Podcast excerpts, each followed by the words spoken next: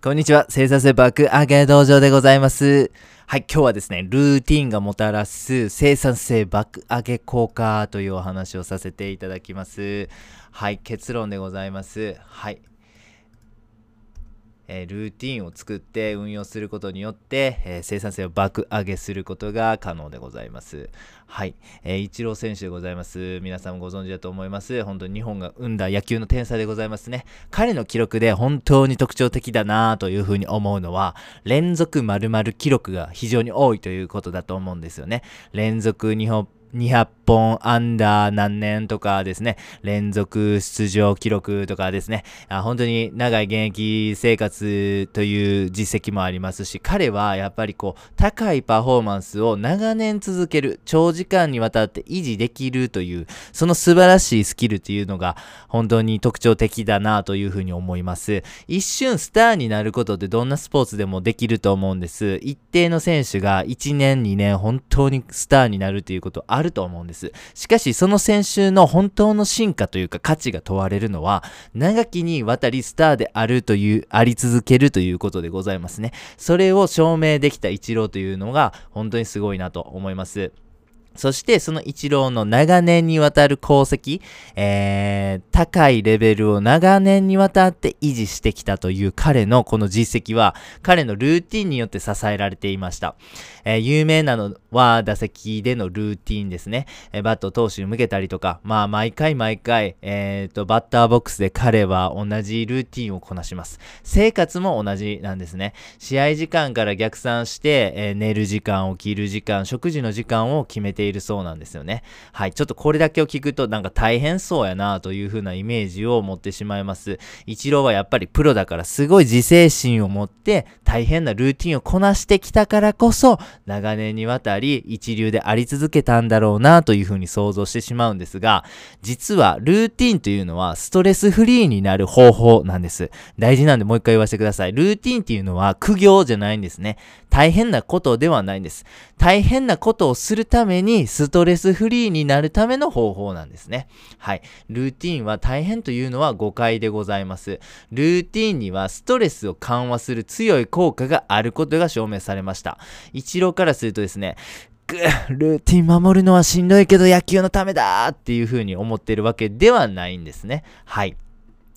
一郎からすると一番ストレスがない生活ってどんな感じなんだろう。それを追求した結果として同じ生活を繰り返すルーティンが生まれてきたわけなんですね。つまり彼は本当に、えー、ストレスフリーになりたいからこそ旗からはしんどく見えるルーティンを守っているということでございます。一郎の流儀。これは嫌いなものは食べない。これ非常に有名だというふうに思います。例えば波のスポーツ選手であれば、パフォーマンスのために嫌いでも栄養価の高い食材を食べないとってちょっと思ってしまうかもしれませんが、イチローは違うんです。ストレスフリーでいたいから嫌いなものは食べないと。そして、えー、そのポリシーを実践していました。カレーばっかり食べたり、そうめんばっかり食べたり、同じピザ屋の同じメニューしか頼まか、頼まなかったりと、彼は本当に自分の好きな食べ物しか食べなかったんですよね。それはストレスフリーであるためでございます。ということで、え非常に効果が高い、えー、ルーティンを作ることなんですけども、それをですね、僕たちの生活にどうやって落とし込んだらいいのかちょっと考えてみました。はい。えー、一郎のルーティンですね。これを僕たちの生活に取り入れるためにはどうしたらいいんでしょうか。はい。まずはその前提をちょっとお話しさせてください。ルーティンはストレスフリーが目的なんですね。だから、ルーティンを続けるのがえー、しんどくないかとか、えー、ルーティンをすることでパフォーマンスが本当に上がってるのかというチェック項目を常に自分に問いただしていただきたいんですね。そしてこれに引っかかるようであれば、これルーティンとして失格でございますんで、見直しが必要になってきます。はい、このルーティンっていうのはストレスフリーが前提、これぜひ覚えておいてください。その上でですね、えー、3つ実践編ということで書かせていただきました。1つ目はルーティンに自分の好きを組み込む。そして2つ目は、えー、トレスを感じない負荷に限定するということ。そして3つ目、最後は、ルーティンを手入れし続けるということでございます。1つ目の、ルーティンに自分の好きを組み込むということなんですけども、これ食事とか非常にわかりやすいと思うんですね。これはもう自分の好きなものをぜひ食べてください。えー、嫌いなものを食べることでストレスを生み出してしまっては、やはりパフォーマンスに影響してしまいますからね。はい、仕事であれば絶対自分の好きな仕事というのを組み込むようにしてください。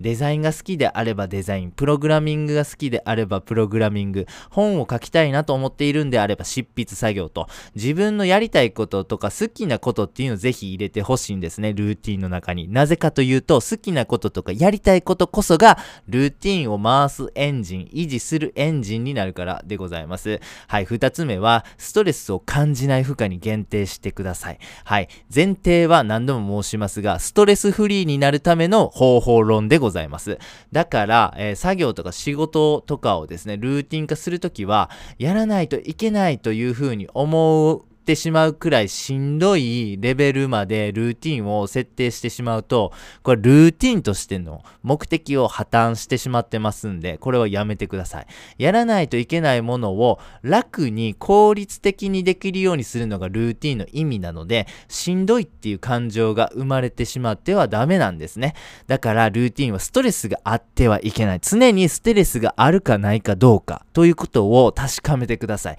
そして、もしストレスがある時は、それはもうルーティンとして破綻しているので、見直してください。はい。なので、1日のルーティンを決めるときにですね、あ、これはしんどいなとかな。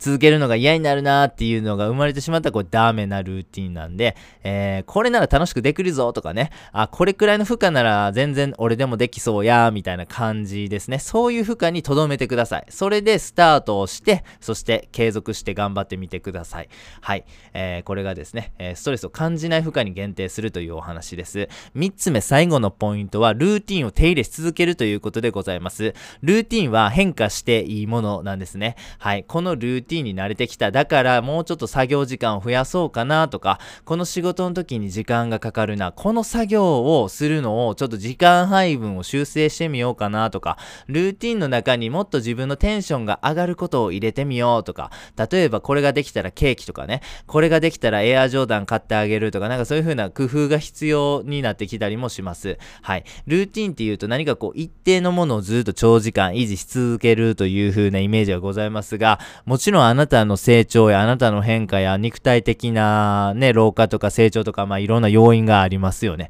だからルーティンは変化して叱るべきなんです。なぜかというと、ルーティンはストレスフリーが目的だからですね。体の状態とか精神状態が変われば、何がストレスフリーなのかという定義は変わってきて叱るべきでございます。ですので、あなたの変化に合わせて、ルーティンも変化させてください。はい、以上が、えっ、ー、と、一郎のルーティンを僕たちの生活の中に取り入れるためにはどうしたらいいんだという観点で3つご紹介させていただきました。では最後にやってみようのコーナーでございます。イチロー選手、これはですね、えルーティンのおかげで長年一流スターであり続けた稀有な野球選手でございます。彼はルーティンをうまく使っていました。ストレスフリーで結果を出すための一つの方法、これがルーティンというものでございます。じゃあ実践するためにはどうすればいいのか。前提として、ルーティンはストレスフリーが目的とということをぜひ忘れないでください。その上でですね、3つの取り組みをご紹介させていただきました。1つ目はストレスを感じない負荷に限定すること。